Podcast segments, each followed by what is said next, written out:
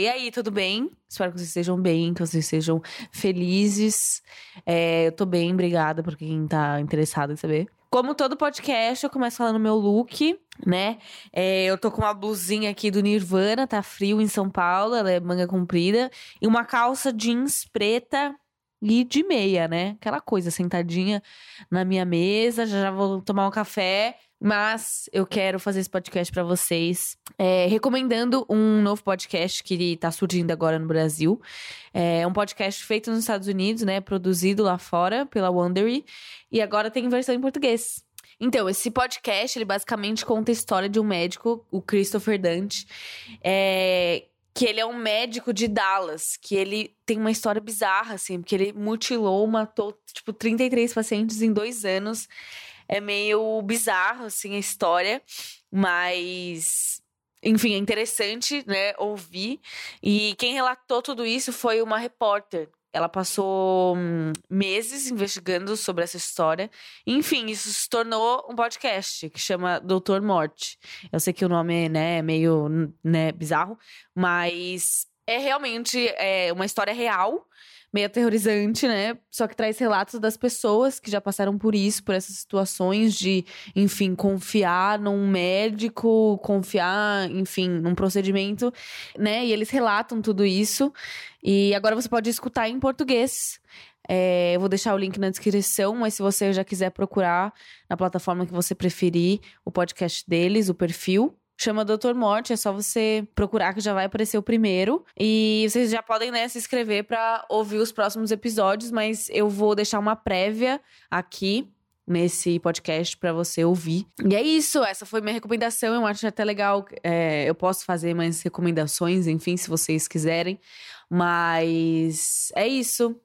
Agora você vai escutar um pedacinho do Dr. Morte. E é isso, galera. Beijo. Aviso: este episódio contém conteúdo e linguagem fortes. Imagine você com dores nas costas, há meses, talvez anos. Ninguém consegue descobrir o problema. Você vive com a dor, dia após dia. Você sente que a sua vida está fora do seu controle e não consegue recuperá-la. Então, você encontra um médico. É um milagre, é o que eu tenho para dizer sobre o Dr. Dutch. Ele é um grande homem. Ele é o melhor médico para se consultar. Confia nele. E se você está tendo os problemas que eu tive, liga para ele, porque ele vai resolver. Estamos mais vulneráveis. Quando vamos ao médico, colocamos a nossa confiança na pessoa do outro lado do bisturi. Confiamos no hospital, Confiamos no sistema. Não esqueça, para mais informações sobre qualquer um dos médicos que você está vendo no programa de hoje, acesse o site que é o Candace. BestDocsNetwork.com. Esse é o lugar. Esse é o lugar. Agora vamos ao nosso próximo. Os pacientes exaltavam as qualidades do Dr. Christopher Dante. Ele tinha ótimas avaliações em sites especializados e no Facebook. Ele alegava ser o melhor cirurgião de coluna do Texas. Ele resolvia. Então você faz a cirurgia. Ok, conte de trás para frente a partir de 10. Agora, por favor. 10, 9, 8, 7. Quando você acorda, está com muita dor. E você percebe que os rostos ao seu redor são sombrios. Você pensa, Deus, o que ele fez comigo? Mas na verdade havia outra história sobre o Dr. Dante. A que você não viu. Não podia ver. Você ainda não sabe disso, mas nunca mais voltará a andar. E você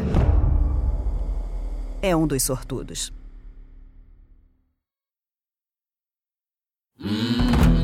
Da Wondrous, sou Ana Cristina Roma e este é o Doutor Morte.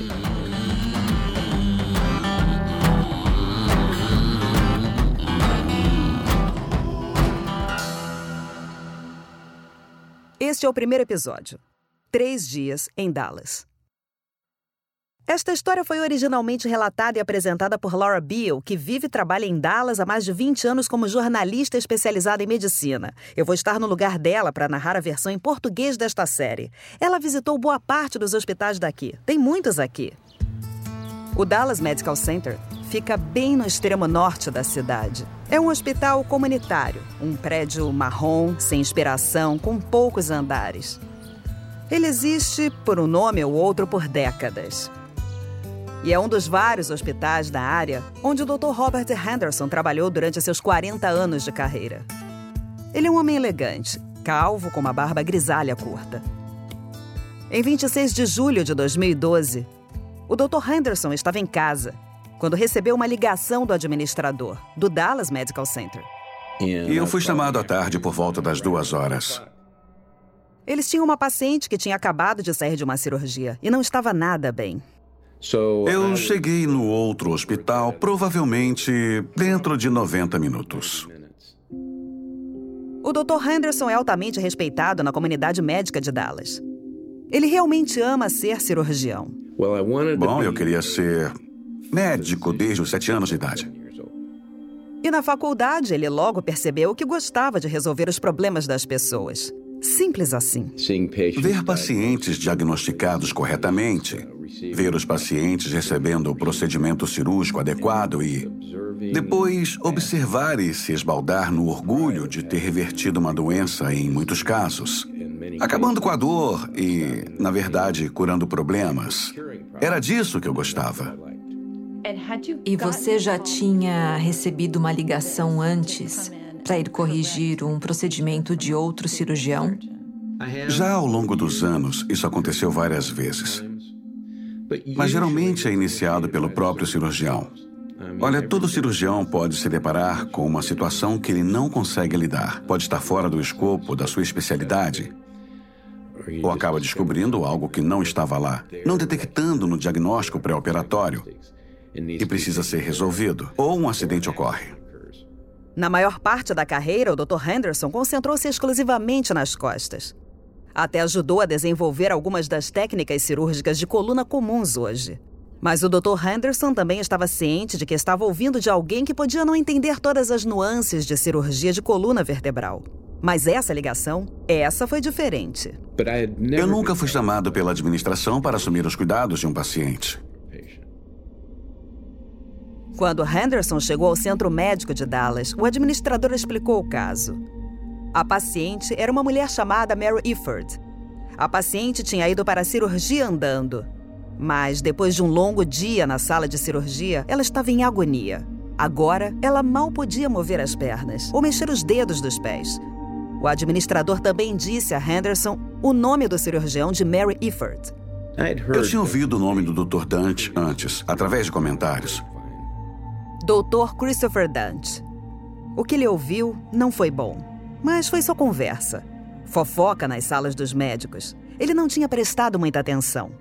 Bom, então eu juntei o que tinha ouvido e agora fiquei muito preocupado com uma certa comprovação do que eu escutei. Mas o Dr. Henderson também estava ciente de que estava ouvindo de alguém que podia não entender todas as nuances de cirurgia de coluna. Então eu realmente queria ver o diagnóstico. Olhar todas as imagens que foram feitas desde a cirurgia. Henderson estudou os raios-x e as anotações. O Dr. Dante tinha escrito antes da cirurgia passo a passo como ele faria isso.